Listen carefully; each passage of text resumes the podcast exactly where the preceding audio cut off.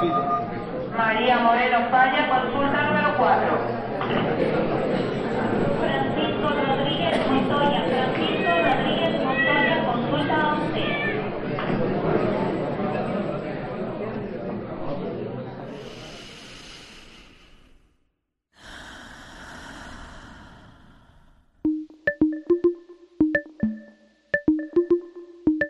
Aquí no hay sala de espera. Es tu pase directo a un espacio dedicado al fomento de bienestar integral. A tu salud. tu salud. Bienvenidos.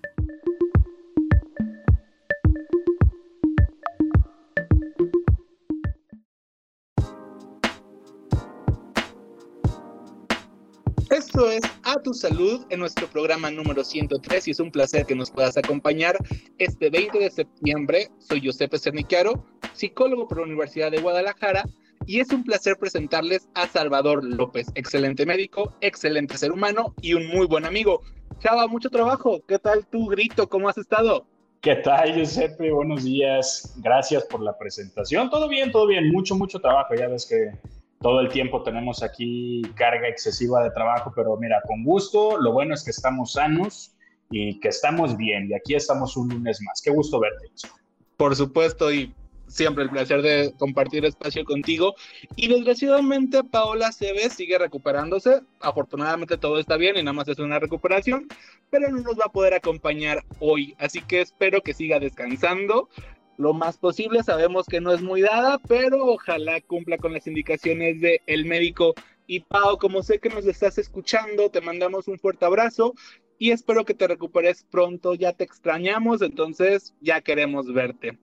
De parte de todo el equipo, te agradecemos que sigas con nosotros cada lunes en este espacio de fomento a la salud que se transmite en Avenida Universidad 1115, Colonia Linda Vista, en Ocotlán, Jalisco. También tengo que mencionarles que todo esto es gracias a nuestro productor Andrés Almada y a Alejandra Núñez, que, quien está en controles y redes. Seguimos grabando con días de anticipación, se los tengo que comentar. Sí, estamos manteniendo las medidas de prevención para menguar los contagios de la COVID-19, mantenemos la distancia recomendada, siempre estamos con el uso de cubrebocas, todos los participantes ya estamos vacunados y lo más importante o una de las cosas más importantes es que no estamos tomando cloro. Sí, todo lo que es recomendado lo estamos haciendo. Si no está recomendado, no lo hagamos. Por favor, no tomen cloro. No importa lo que escuchen, eso no es sano. Y recuerden que tenemos que cuidarnos y no bajar la guardia. Así es, Giuseppe. Y eh, pues bueno, nada más para complementar, si tú que nos estás escuchando quieres comunicarte a cabina, bueno, ya lo dijo Giuseppe, no estamos en vivo, pero, pero nos interesa saber tu opinión, conocer qué nos tienes que contar. Y si te quieres comunicar directamente a cabina, seguramente habrá alguien que pueda atender tu llamada. El teléfono es 392 92 560 19 392 92 560 19 para la región de Ocotlán y Jamay y para el resto del país es el 800 633 8100 800 633 8100 de igual forma también nos puedes dejar tu mensaje a través de nuestras redes sociales. En Facebook, Twitter e Instagram nos encuentras como Radio UDG Ocotlán o en Facebook también puedes seguir y dejarnos nuestro, eh, perdón, dejarnos un mensaje en nuestro fanpage que es a tu salud 107.9. Y arrancamos con esto que es a tu salud. Y Josepe, qué buen tema vamos a platicar el día de hoy. Eh, a ti que nos está sintonizando, hoy vamos a llevar aquí a esta mesa de conversación el trastorno de ansiedad por separación y para ello a nuestra querida gran amiga y gran psicóloga, psicóloga ya de este programa también, tenemos de invitada a la maestra Amaranta Marcela Guerrero Gutiérrez, psicóloga con maestría en psicoterapia gestal y más de 15 años de experiencia en el área clínica. Amaranta, gracias, gracias por dedicarnos esta hora de tu apretadísima agenda y bienvenida nuevamente a este que también es tu programa ya. Muchas gracias, gracias por la invitación. Un placer estar con ustedes. Un placer tenerte con nosotros, Amaranta. Y más porque este tema a mí me parece muy interesante, me parece que es un tema que normalmente cuando lo escuchamos, por lo menos como psicólogos, y recuerdo en la carrera que nos decían, es que es un trastorno principalmente en el área infantil, ¿no? Pero luego leyendo un poquito, así como que de repente te das cuenta que puede suceder en el, con los adolescentes, con los jóvenes adultos, con las personas adultas, que está más diversificado. Y por eso me gustaría empezar con la pregunta de todos los programas, ¿no? En este caso, ¿por qué es importante que hablemos del trastorno de ansiedad por separación? Bueno, eh, como tú bien lo dices, eh, anteriormente era un trastorno que solo se veía en niños. De hecho, en el, en el DSM5, que ya salió por ahí del 2013-2014 la traducción, ya lo encontramos en otra, mm, en, como ya más atendiendo a que también puede pasar con, adultos y con adolescentes. Años atrás se manejaba pues la mayor parte para niños. ¿Por qué es importante? Híjole, aunque todavía sigue siendo la prevalencia un poquito más en niños, también se está viendo cierta prevalencia en adultos. Y el trastorno de ansiedad por separación tiene una característica que puede ser comórbido con otros trastornos de ansiedad. Y que entonces esta ansiedad por separación, como muchos de los trastornos que conocemos, eh, pues puede dar un deterioro en las áreas de la vida de un ser humano, por ejemplo, no querer salir sin estar acompañado de alguien, que ahí podría ser como olvido con una agorafobia, no poder este, estar solo o estar sin alguien, por ejemplo, un joven de 18 años que tenga que ir a la universidad, pues ya no va a poder ir. Entonces, en algún momento, algo que es de los niños, que es normal hasta cierta edad con los niños, eh, se puede, puede crecer a un trastorno mayor y que nos, nos, nos imposibilita desarrollarnos adecuadamente o plenamente, pues, ¿no? Como, como seres humanos y también, bueno, por ahí hay un rasguito de, que eh, hay un, por ahí un riesgo de suicidio. No es un riesgo muy alto, no pasan, no pasan todos los casos, pero hay un riesgo. También depende mucho del caso, pues no, eh, no podemos generalizar, tenemos que, que hablar pues de cada caso, pero también ese es un riesgo, por eso también es importante hablar de eso. Fíjate, Amaranta, perdón, yo sé que yo ahorita nada más para complementar toda esta introducción tan nutritiva que nos acabas de, brindar, y justo en este, eh, en, el en tenor de este marco conmemorativo del, Día Mundial de Acciones contra el Suicidio que se llevó a cabo, o que se celebró, vamos a decirlo así, que se conmemoró el 10 de septiembre pasado, eh, bueno, creo que todo lo que tiene que ver con eh, salud mental retomando toda la importancia que tiene la salud mental, pues bueno, este, este trastorno no, no deja, no, no tenemos por qué hacerlo a un lado. Y más porque, como bien lo dices, ¿no, Amaranta? Eh, lo vemos mucho en niños y pensamos que es nada más propio del niño y no vemos todas las repercusiones que esto puede tener en una, en vida adulta, que bueno, ya no me voy a brincar porque más adelante vamos a, hablar de ello, tengo ahí algunas preguntas, y bueno, eso es por lo que yo considero que es importante que hablemos el día de hoy. ¿Y qué más se puede añadir, no? O sea, ya, ya Maranta lo menciona, la, mayoría de los trastornos de ansiedad, todo lo que es el apartado, puede, como, puede culminar con el suicidio y, y, esa es una de las partes más importantes de hablar de esto. Y la otra, para mí, por, para mí, ya lo mencioné al principio, ¿no? El hecho de que ya nos estamos dando cuenta que no nada más le afecta a los niños, que no nada más esta separación, esta ansiedad que, que se ve con, con la separación por los padres, de ya no tenerlos ahí, sino que también en una etapa más desarrollada, donde se supondría que ya tenemos las habilidades para lidiar con esto y que nos damos cuenta que en realidad muchas personas no las tenemos y nos puede afectar. Entonces, para mí también eso es muy importante que lo remarquemos.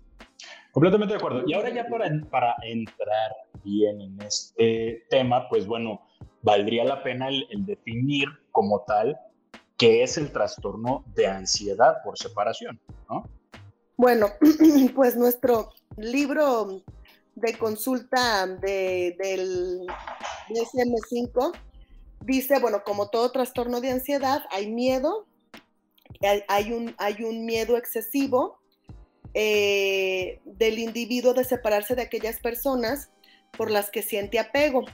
Obviamente, este miedo es inapropiado a lo que decíamos al nivel de edad. O sea, hablamos de que un bebé de 8 a 14 meses es normal que tenga esta ansiedad por separación, ¿no? Porque precisamente está viviendo ese proceso de individualización, decía Jung, donde está separándose de su madre, donde está entendiendo que, que, ya no es uno con la madre. Entonces, un bebé de 8 a 14 meses es normal. Cuando hablamos de ansiedad por separación, de este miedo inapropiado a separarse las figuras de, de apego, estamos hablando que ya no está dentro de esta etapa, que ya está en, en, otra, en otra etapa donde se supondría que ya no tendría que pasar esto.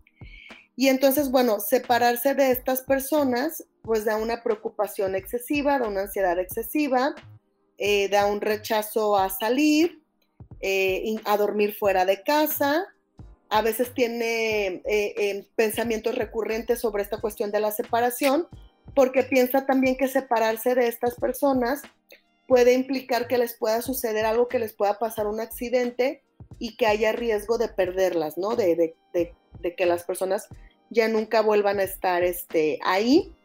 Y en el caso de, los niños, a veces para no ir a la escuela, eh, eh, inventan cosas como que les duele la cabeza, les duele el, el estómago para no ir a la escuela, pero en realidad es porque no quieren separarse de los papás. También sabemos que en el kinder, las primeras semanas que entran al kinder, pues los niños tienen este proceso de adaptación y lloran la primera semana y es normal. Por supuesto. Perdona que te interrumpa, pero nos tenemos que ir a un corte. Está muy interesante lo que nos estás contando. Y ya que volvamos del corte, espero que nos sigas platicando porque me interesa mucho saber todo lo que nos tienes que decir. Así que, por favor, quédate con nosotros. Estamos platicando sobre el trastorno de ansiedad por separación con la maestra Amaranta Guerrero, psicóloga con más de 15 años de experiencia en el área clínica. En un momento volvemos. Esto es A Tu Salud.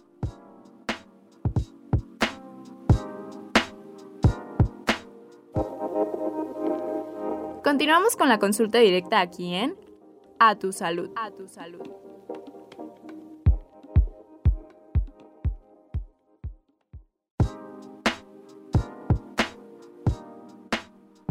Volvemos aquí a este tema el día de hoy. Si nos acabas de sintonizar, pues bueno, esto es a tu salud. Mi nombre es Salvador López y el día de hoy estamos platicando con la maestra Amaranta Guerrero, psicoterapeuta, acerca del trastorno de ansiedad por separación. Gracias Amaranta por estar aquí nuevamente contigo. Y ahorita estábamos hablando de qué es el síndrome, perdón, este trastorno de, de ansiedad por separación.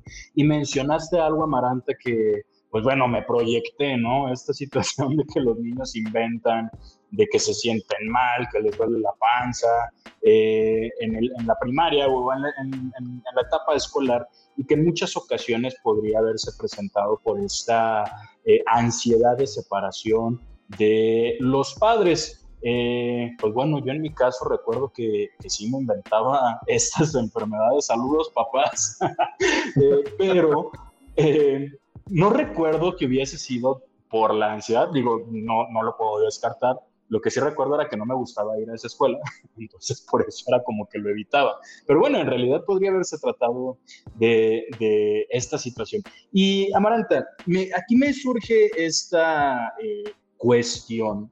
Eh, como sabemos en muchos de los trastornos mentales, existe un detonante lo mismo sucede con, con, con, este trastorno. No me refiero a un detonante de que, por ejemplo, el detonante puede ser el hecho de que se vaya el niño a la escuela y eso le detona la ansiedad, ¿no? Me refiero a, al origen de este trastorno. Tuvo que haber sucedido algo en, en, la vida del niño para que genere esta ansiedad ya cada vez que se va a separar. Bueno, sí, efectivamente, a lo mejor eso, eso que tú decías de que a ti te pasaba, pero no era, era separación. Bueno, también acuérdense que este, los síntomas tienen que tener, estar presentes cierto tiempo, ¿no? No porque un niño lo inventa una vez quiere decir que ya tenga el trastorno, ¿no? Esa es una. Y la otra es, uno, que el niño no, lo ha, no, lo han, no le han dado las herramientas eh, para gestionar bien sus emociones. Esa, esa puede ser una. Otra puede ser que pudo haber experimentado una separación, una muerte de algún cuidador, incluso de alguna mascota cuando se hace, cuando puede ser ya en edades más de 10 años, 12 años, adolescencia. Este puede también tener que ver con la separación de los padres. Eh, o puede ser también que solo reconocen a sus padres como las personas que les dan seguridad porque tuvieron experiencias con algún cuidador en la guardería, con los abuelos, que no les fue muy agradable, los niños sienten que solo con los padres se pueden sentir seguros, por ejemplo, ¿no? Y el apego es con los padres, o sea, hablamos de separación de las figuras de apego, entonces tiene que haber un apego con la figura, hablamos del padre, pero también puede ser con una abuela, ¿no? Pero generalmente sí, sí está asociado a que hubo una situación donde el niño no se sintió seguro o, donde experimentó algo que no se sintió seguro y los adultos no le dieron las herramientas para, para eh, pues acomodarlo en su, en su psique. Fíjate, Amaranta, que, híjole, ahorita que dijiste esto de lo de la, mala experiencia que, que, pudieron haber tenido con, con algún cuidador, que qué delicado, ¿no? Y, son situaciones que desafortunadamente viven un montón de, niños que, bueno, pudo haber habido desde un abuso meramente físico hasta algo sexual. Y, que, bueno, definitivamente esto les va a generar. Pero también mencionabas lo de la muerte, eh, puede ser directamente del cuidador o de esta figura de protección que tiene el niño o bien de una mascota. Y recuerdo que yo platicándolo fuera del aire con, con Giuseppe, estábamos eh, hablando de esto, ¿no? Yo cuando vi que podía eh, ser secundario a una muerte, incluso por, por una mascota, eh, pues bueno, yo lo relacioné con al niño le dolió la muerte, pues obviamente va a generar esta, bueno, le dolió la pérdida, va a generar ansiedad por separación. Pero yo sé comentaba que era más una situación de dejé a mi mascota y como lo dejé se murió. Entonces voy a proyectar esa inseguridad que tengo de abandonar a la mascota hacia, puede ser mi cuidador, mi hermano o algo, y que si lo dejo, tengo el temor de que se pueda morir. Sí es también otro escenario que se puede presentar, ¿no? Sí, sí, claro que sí. Lo, o sea, cuando yo me refiero a que no le damos las herramientas a los niños, es que hay que, hay que acordarnos pues que los niños no tienen la cognición, la percepción, los procesos psicológicos igual que un adulto. Y entonces nosotros a veces les tenemos que traducir el mundo para que ellos lo entiendan. Entonces nosotros tendremos que decirle, oye, mira, eh, la mascota se murió por esto, por ejemplo, ¿no? Pasó esto, eh, es parte de, de la vida, no fue porque tú no estabas, fue porque estaba enfermito, lo que sea, ¿no? Pero si nada más llega el niño y le decimos, ah, tu mascota se murió, mañana te compramos otro, pues no le estamos dando herramientas, no le estamos ayudando a traducir el mundo, a interpretar el mundo, y entonces no sabemos qué, traiga aquel niño en la cabeza, ¿no? Decimos los terapeutas gestales, pues la ley del cierre, ¿no? ¿Cómo cerró esa percepción? ¿Cómo cerró ese fenómeno que percibió si no le dimos herramientas para que lo cerrara? O incluso hasta que lo responsabilizan, ¿no? A, veces hasta lo responsabilizan, ¿no? A veces, no, se murió porque no, lo cuidaste. ¿A qué compramos otros? O te mueren porque no los cuidas. Ay, canijo, ¿verdad? Sí, qué grueso. Qué grueso. Está, muy, muy difícil, ¿no? Incluso a mí, por ejemplo, cuando lo estábamos platicando con Chava, me recordaba mucho al inicio de las fobias. Esta parte de pasa el acontecimiento traumático, generalizo el evento, lo llevo a otro ámbito y ya de repente empiezo a tener como este miedo excesivo, este miedo irracional a la pérdida de, ya no está. Y algo que me, me surgió la duda, porque luego es como que, ok, tiene que ser un evento que le pasó o que, que, que la persona vivió, ¿no? Es algo que de cierta manera acontece en la vida, no sabemos lidiar con eso y entonces queremos proteger el objeto de apego, nuestro sujeto de apego.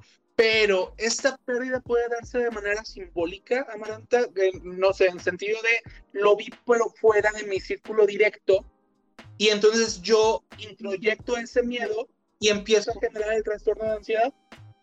Sí, puede ser, por ejemplo, que yo vi que mm, de mis amiguitos de la primaria me juntó con cinco y de esos cinco, cuatro se separaron los papás y los vi tristes y los vi llorar y luego yo genero el miedo a que mis papás se separen. a un divorcio, pues, ¿no? Porque los trastornos de ansiedad tienen como base el miedo, ¿no? Un miedo irracional. Entonces puede ser también eso, si, o luego veo que mis papás se pelean y digo, eh, eh, papás se van a, pero no se van a separar, no se van a divorciar como los papás de Juanito Prenganito, pero vuelvo a lo mismo, no es que les pase a todos los niños, porque incluso puede haber niños que tengan papás separados y no padecen este trastorno, es cómo los adultos les estamos ayudando a lidiar con esta información. De ahí la importancia de que al niño le expliquemos lo que está pasando, nos tomemos el tiempo y estemos conscientes de que el niño va a entender y que el niño va a readaptar esa realidad para darle sentido a su mundo y no nada más esta parte de, está chiquito, no entiende. así es. Sí, que son ya, lo hemos platicado ya en, en, muchos programas, ¿no? Los niños entienden, entienden todo y si nosotros, como me encantó esta frase que, utilizaste, Amaranta, de les tenemos que traducir el mundo. Entonces, ese es nuestro trabajo. Nosotros ya tenemos una percepción del mundo ahora, tenemos que enseñar a estos niños a que también poco a poco lo vayan entendiendo para que no vayan a crecer y les toque aprender a, ahora sí que disculpen la expresión, pero que no les toque aprender a punta de golpes, ¿no? Sí, sí, sí, sí, pensé en otra palabra, pero golpes se adecua bastante, bastante bien. Eh, Amaranta, en cuestión de, eh, vamos a brincarnos un poquito a, la cuestión numérica, eh, que yo, yo sé que, que, las cuestiones de salud mental, pues desafortunadamente nuestra vigilancia epidemiológica a nivel mundial, no nada más en México, a nivel mundial en cuestión de salud mental, hay muchas áreas de oportunidad, lo vamos a dejar así. Pero bueno, me, mencionabas, ¿no? Que, que, este trastorno no es exclusivo de niños, sin embargo, lo vemos más en niños. ¿En qué etapa del desarrollo de los niños podemos ver con mayor frecuencia este, eh, este trastorno. Para ti que nos estás escuchando, a, la etapa del desarrollo me refiero, por ejemplo, a si son eh, niños lactantes, o sea, bebecitos que están todavía eh, tomando pecho, si son preescolares, si son escolares, o si ya están en una etapa de adolescencia, más o menos en qué etapa del desarrollo. En los escolares, ¿no? En los menores de 12 años, como entre los 6 y los 12 años, es más frecuente. ¿Por qué en esta etapa? Híjole, yo creo que es porque es cuando más necesitamos a nuestras figuras de apego, nuestra seguridad. Si bien podemos hablar de distintos autores con las etapas del desarrollo, todos sabemos que los niños, bueno, todos los que estudiamos esto, los niños de 3 a 5 años son muy ególatras, están pasando por un proceso ególatra. Los psicoanalistas dirían, pues están en, plena etapa este, eh, fálica, que también es muy muy a sí mismos que decimos si hay una separación cuando el niño va al kinder, pero el kinder ayuda a que el niño socialice, a que enseñe, se enseñe reglas y eso. John Bowlby con la teoría del apego dice que justo el proceso de apego termina a los cuatro años y empieza el desapego, donde el niño ya es poquito más autónomo, donde ya se va a la escuela y todo, ¿no? Entonces el kinder como, como que andan en todos esos procesos y es menos tiempo, no es, no es tan demandante, digamos, el kinder. Y en la primaria, en sexta, ya en, primero de primaria es cuando ya nos enseñan a lo mejor otras cosas, entramos con niños más grandes, empezamos a mezclarnos con niños más grandes. Hay como, podríamos decir, como más estímulos donde el niño pueda tener miedo. Y entonces ahí es donde necesitamos a nuestras figuras de apego. Yo les pregunto a la audiencia, ¿no? Si ustedes recuerdan alguna vez que su mamá o su papá tardó por ir a ustedes a la escuela, se quedaron media hora afuera de la escuela porque tu papá no llegaba, va a ser en la primaria. Ese recuerdo va a ser de la primaria. Claro. Sí, totalmente. Ay, no llegan, me siento inseguro ya. Y luego todavía te dicen los compañeros, uh, no vinieron por ti, ya te lo olvidaste a tus papás, ¿no? Es, es esa edad. Porque también ya tengo poquita más conciencia, ¿no? Claro. Fíjate, sí es cierto, sí es cierto, este recuerdo es de la primaria. Saludos nuevamente, papá y mamá. y papás y mamás, a todos los que nos están eh, escuchando. Oigan, está eh, padrísimo ahorita lo que estamos hablando, pero nos tenemos que ir a nuestro segundo corte de estación, entonces regresamos con más. Gracias, Amaranta, por dedicarnos esta hora de tu apretada agenda. Y a ti que nos estás escuchando, no tardamos, vamos a una breve pausa. El día de hoy estamos hablando con la maestra Amaranta Guerrero, psicoterapeuta acerca del trastorno de ansiedad por separación. Regresamos con más, esto es A Tu Salud.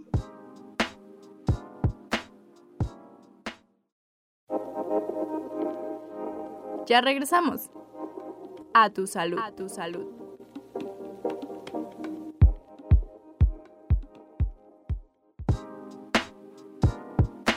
Regresamos a el tema del día de hoy que es trastorno por ansiedad de separación. Mi nombre es Salvador López y esto es A Tu Salud y el día de hoy nos acompaña la maestra Amaranta Guerrero, psicoterapeuta gestalt para hablarnos de este gran tema. Y antes de continuar, antes de continuar, déjenme hacer un paréntesis referente a la pandemia.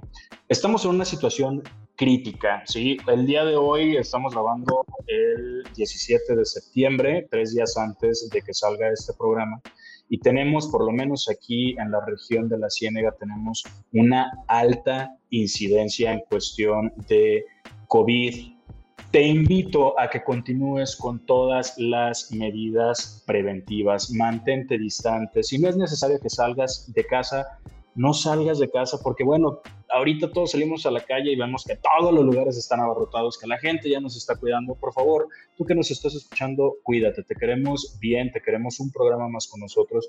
Así que, por favor, toma todas las medidas, utiliza tu cubrebocas, toma tu distancia y lava tus manos frecuentemente Mente y ahora sí, se acaba el comercial de COVID y regresamos con nuestro eh, tema del día de hoy. Y nos quedamos hablando, Amaranta, de la edad, ¿no? De, de, esta etapa del desarrollo que, pues bueno, se está, eh, se manifiesta más en, en, la etapa escolar. ¿Es más frecuente en niñas o en niños?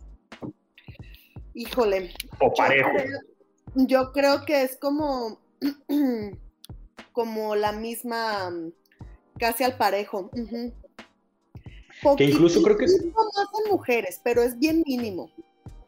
Ok, y que creo que también esto va más hacia la cuestión de, incluso de perspectiva de género, ¿no? Que al niño ya se le educa, bueno, culturalmente, estoy haciendo aquí una entrecomillada. ¿no? Eh, ajá, se espera que, que, pues el niño no tenga este apego y hasta que el niño llore por esta ansiedad de separación y que le dicen a los niños, no, usted es niño, aguántese, no llore. Y entonces eso podría empezar a disfrazar este tipo de trastorno, ¿no? Sí, sí, es, es que es bien curioso, ¿no? Las niñas le tienen como más miedo a la separación, como al momento de irse a la escuela. Y los niños le tienen como más miedo a este como a que le pueda pasar algo a la persona que les, no sé cómo explicarlo. La niña le tiene más miedo a estar sola, por así decirlo, y el niño le tiene más miedo a que si se va la figura, le pase algo. Algo le pase a la figura. Y la niña le tiene más miedo a me voy a la escuela y regreso y... ¿Y, y, qué pasa conmigo? Ajá, ¿qué, ¿cómo paso esas horas en la escuela? Oye, está, está, bien interesante, ¿no? O sea, porque desde la manera de crianza, cómo vemos el, como este ser protector hacia cómo se nos inculca, ¿no? De, en esta cuestión de género de que el hombre tiene que proteger, el hombre tiene que cuidar, el hombre tiene que estar. Y entonces sufre el niño porque no puede hacerlo, porque entonces, ¿qué va a pasar?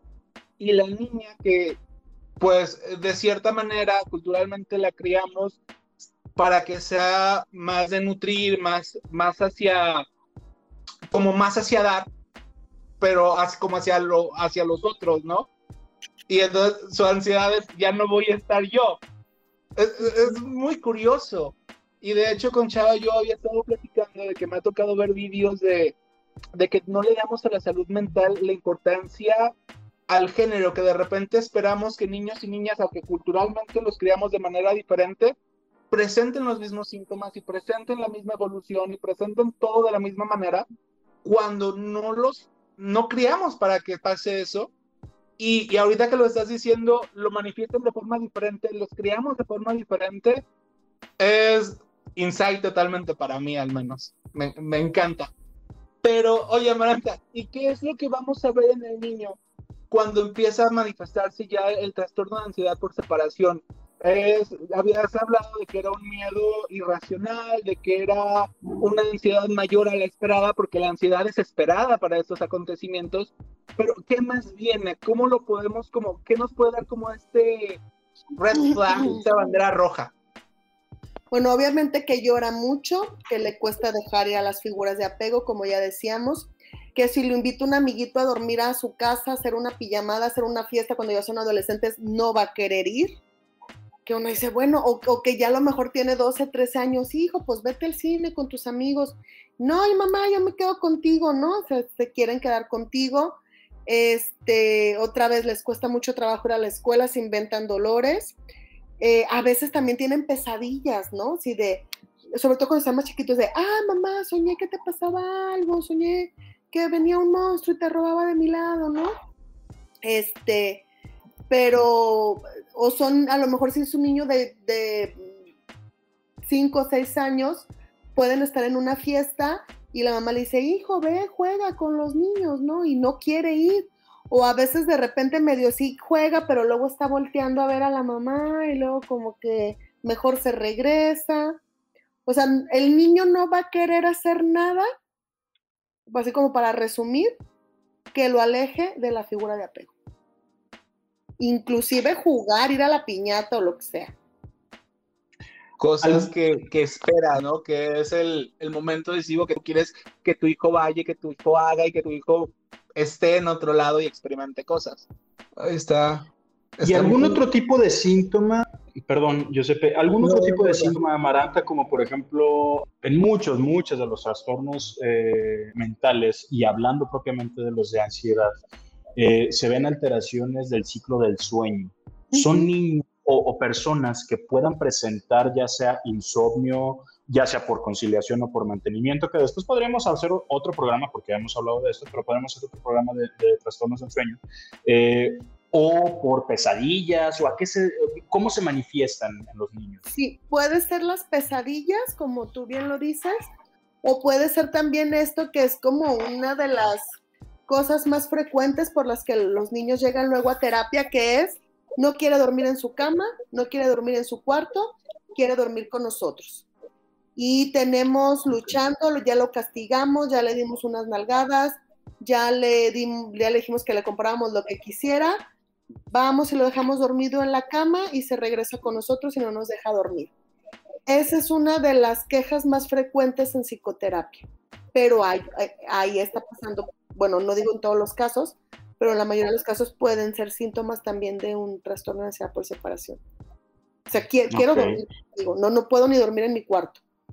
Y, por ejemplo, ahorita recordando lo que mencionabas en un inicio de, de estos síntomas que se provocan, lo estoy diciendo entrecomillado aquí, en realidad, o sea, se lo, lo, inventan, dicen que se sienten mal, que les duele la panza, o en realidad les puede generar un malestar por la simple ansiedad. No digo, porque a mí me ha pasado que a veces me pongo ansioso y hasta empiezo a hiperventilar, me empiezo a doler la cabeza, me mareo, empiezo con náuseas. Lo mismo sucede con los niños o no es tan grave el caso. No, o sea, podría pasar, podría pasar donde ya estén somatizando su ansiedad y ya tengan estos síntomas físicos. Obviamente, como tú bien lo dices, la, ansiedad, o sea, los trastornos de ansiedad de los, del árbol de la ansiedad tienen síntomas muy físicos. Yo creo que son de los, del de los trastornos que tienen síntomas más físicos y sí puede pasar que cuando el niño diga que le duele el estómago, sí le duela, por el nervio, por el estrés, por la angustia, ¿no? Pero estaríamos hablando también ya de un caso poquito más severo, ¿no? O sea, ¿a qué me refiero con severo? Que ya pasó bastante tiempo y, o sea, mientras más tiempo pase y no lo atendemos, pues se van sumando, se, se van sumando características, comportamientos, síntomas, ¿no? Entonces, sí, llega a pasar. Y ahorita que, que comentaste, Amaranta, de, de, la somatización, para ti que nos estás escuchando, si no sabes qué significa somatizar, eh, nos referimos a cuando experimentamos síntomas físicos por eh, un padecimiento directamente en, nuestro estado mental, ¿sí? que no hay como una explicación orgánica, pero que ya estamos manifestando este síntoma físico. Por ejemplo, un dolor de cabeza secundario justamente a esta cuestión de una, de una ansiedad. Y Amaranta, ahorita que estabas diciendo lo del el tiempo, ¿no? Eh, ¿Qué Porque en un principio dijiste, ok, el niño puede hacer esto una, dos veces, pero eso no quiere decir que tenga trastorno de ansiedad por separación. ¿Cuánto tiempo tiene que presentarse esto para poder decir, ah, se trata de este trastorno? En niños y adolescentes eh, tiene que tener mínimo cuatro semanas y en adultos eh, seis meses. Para tomarse a consideración, no, no es como, no tiene que necesariamente pasar tanto tiempo. Y oye, Maranda, ¿cómo va la evolución de este trastorno? ¿Empieza con la ansiedad? ¿Empieza, va aumentando, va, se mantiene estable a través del tiempo?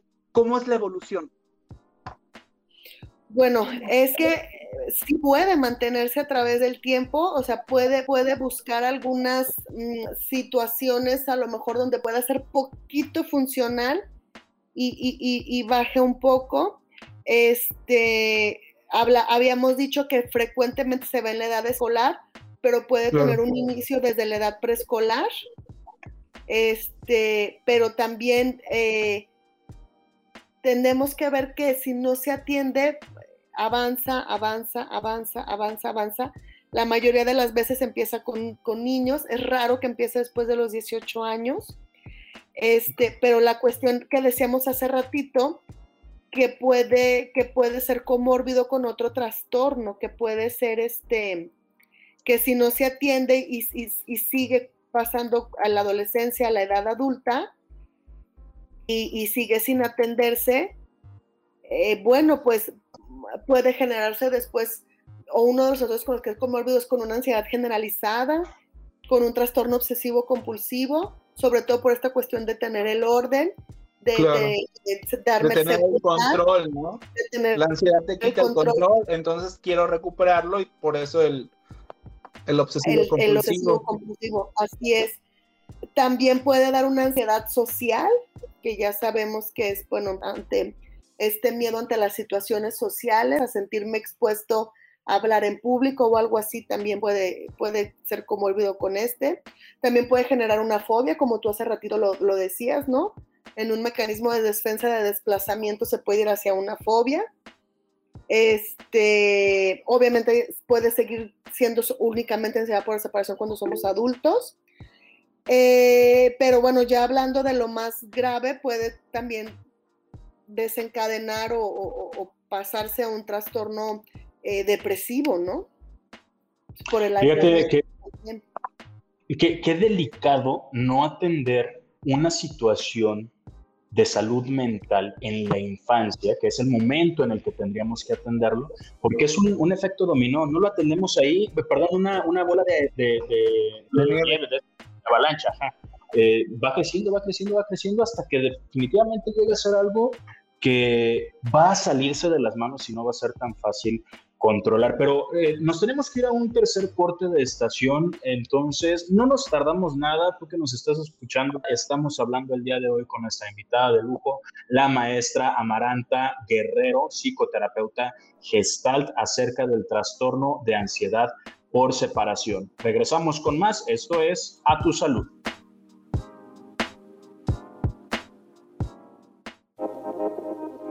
Recuerda, la prevención es el primer paso para no llegar a la sala de urgencias. A tu salud. A tu salud.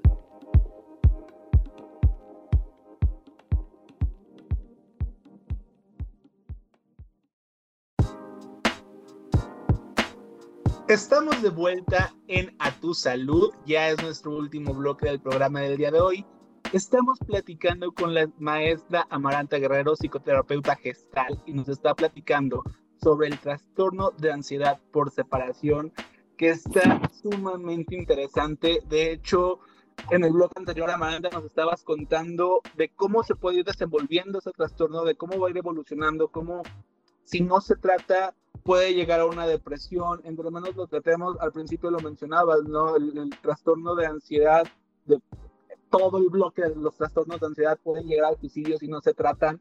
Entonces, las consecuencias de no manejarlo bien, las consecuencias de no ponerle atención pueden ser mortales y eso es muy triste porque estamos viendo que es algo en este en particular que puede presentarte, presentarse desde una edad temprana, o sea, lo estamos observando desde niños de 6 años, a veces desde antes, que lo, lo a seguir manifestando durante a lo, largo de su vida, ¿no? No es como otros trastornos que afortunadamente va creciendo, va adquiriendo nuevas habilidades y, los va aprendiendo a manejar, los va aprendiendo a, a lidiar con ellos, ¿no? Mencionabas, por ejemplo, que puede trasladar el trastorno de ansiedad por separación y volverlo algo no controlado, pero sí que le da la sensación de control como es el trastorno obsesivo compulsivo o de plano puede sentirse tan indefenso que llega a una depresión porque es esta parte, no, no tengo control, no tengo forma de lidiar con esta realidad y entonces caigo de una ansiedad a una depresión porque por esta carencia.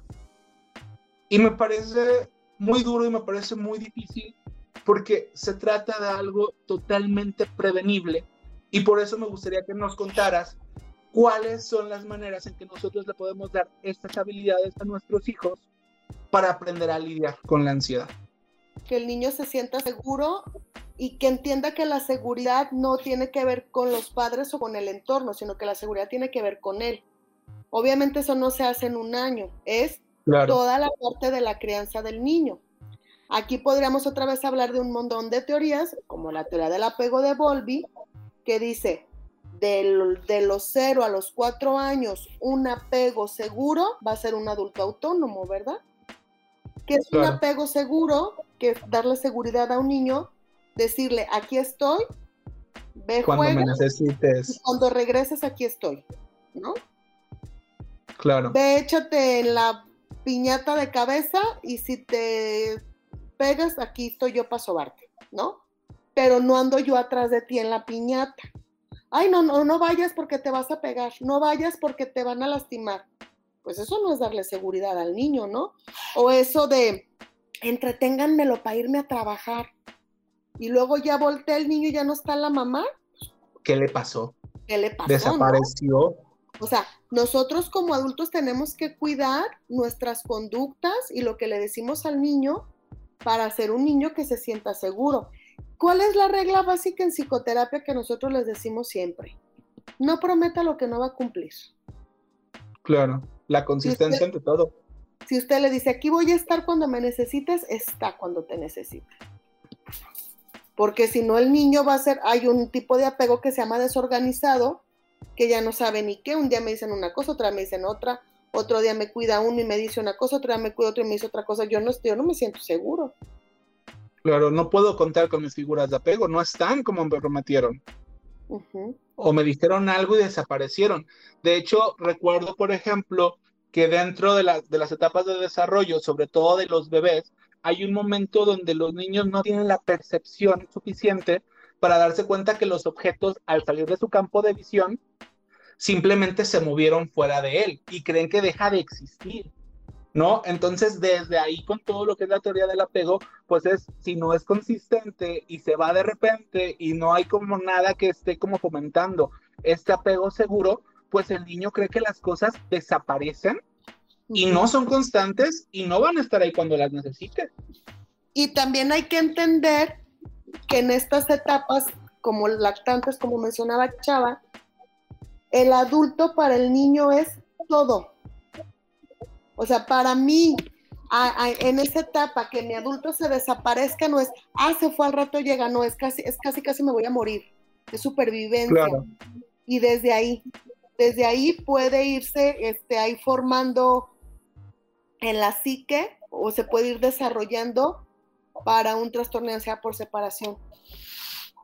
Fíjate que con eso que mencionas, se me viene a la mente, creo que ya se los había llegado a contar, el experimento de los chimpancés, donde agarran a, los a un grupo de chimpancés bebés y los separan en dos grupos. En uno tienen alimento, todo el alimento que puedan necesitar, pero la figura de apego que les ponen es un tronco de, de madera con pinchos. Entonces, cuando buscan acercarse ahí, porque lo, lo disfrazan como si fuera la, la, mamá chimpancé, ¿no? Y cuando los bebés chimpancé buscan acercarse a, a, esta figura de apego, son lastimados. Y en el otro no tienen comida, pero la figura de apego que les construyen es suave, es acercable, es constante, les da esa sensación, ese calor. Y desgraciadamente, los chimpancés que sobreviven son los chimpancés que no tienen comida, pero tienen una figura de apego segura. De ahí, la, o sea, para resumir la importancia de un apego sano, no de un apego sano. Así es. Sí, sí, sí. Oye, y, y, eso que dices ahorita me recuerda mucho a la famosísima triada de McDonald's, de los asesinos. ¿La de los asesinos seriales? De, las, de la sociopatía, que habla mucho de esta figura de apego de la, de la mamá. Es un factor, ¿no? La mamá. La mamá es ahí una, una, una de las tres donde esas mamás o, o papás, pues, o ambos, este, que humillan, que, que, que, lastiman, ¿no? Como decías tú, como con el tronco, que lastiman al, al, al, al, hijo, este, pues está también ahí siendo como un caldo de cultivo para, pues para formar una personalidad, este, pues que después nos dé una sociopatía. Digo, él al final la resume en tres, ¿no? Ya saben, ¿no? Enuresis, crueldad con los animales y, el daño, la piromanía o el daño a la propiedad. Entonces es como, como lo visible, ¿no? Como lo que ya podemos ver en, en, estos niños, ¿no? O en estos adolescentes. Pero dice que mucho de esto fue a causa también, pues, de, de estas vivencias con las figuras de apego, ¿no?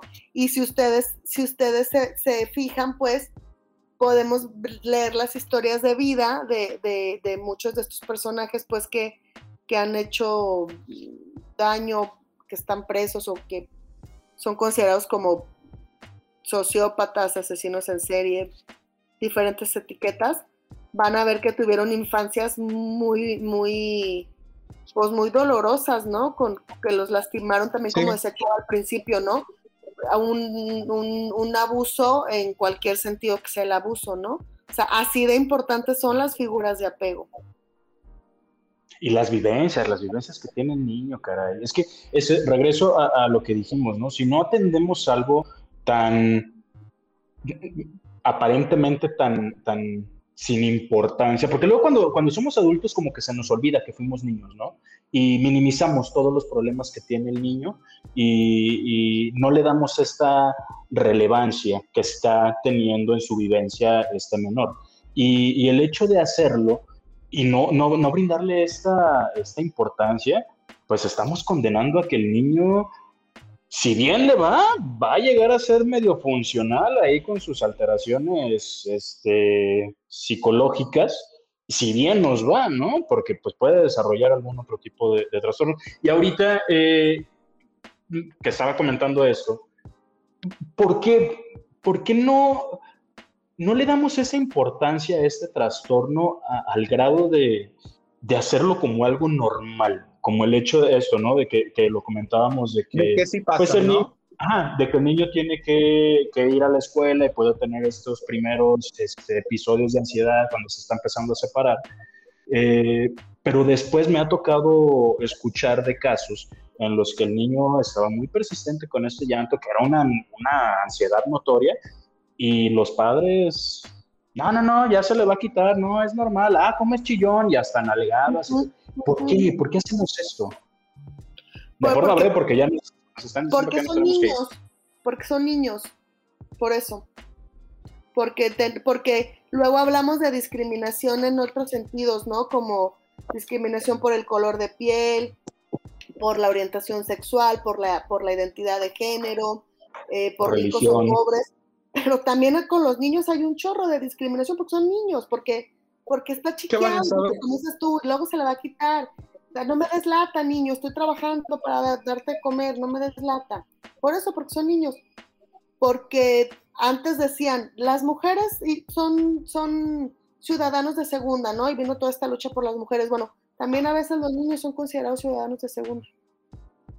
Sí, sí. Híjole, qué, qué, qué, qué grueso. Está duro, eh, ¿no? Escucharlo está sí, muy duro. Sí, duele, duele, duele escucharlo, pero pues así es la verdad.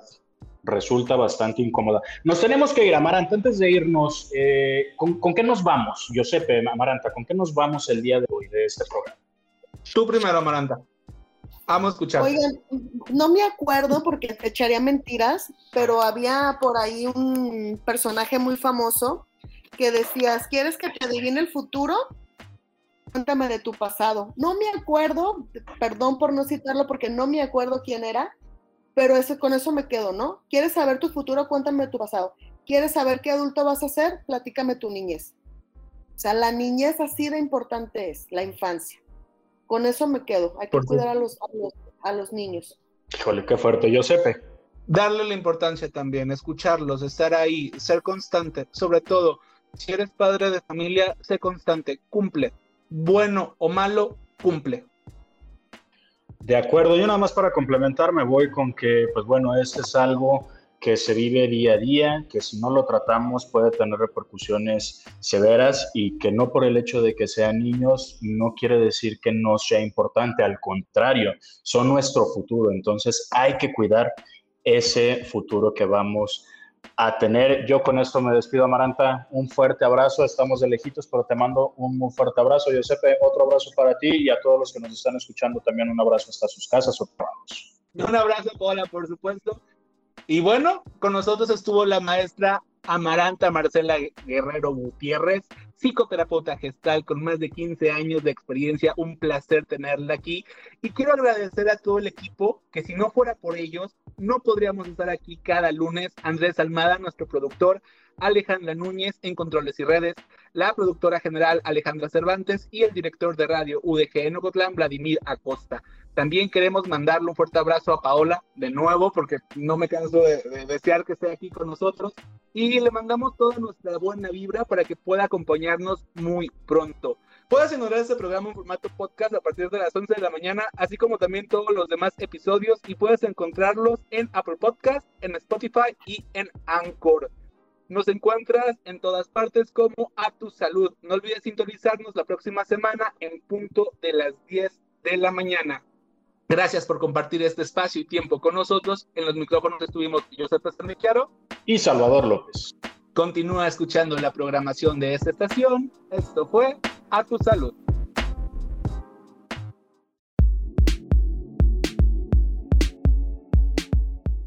Recuerda seguir las indicaciones de tu médico para la próxima consulta.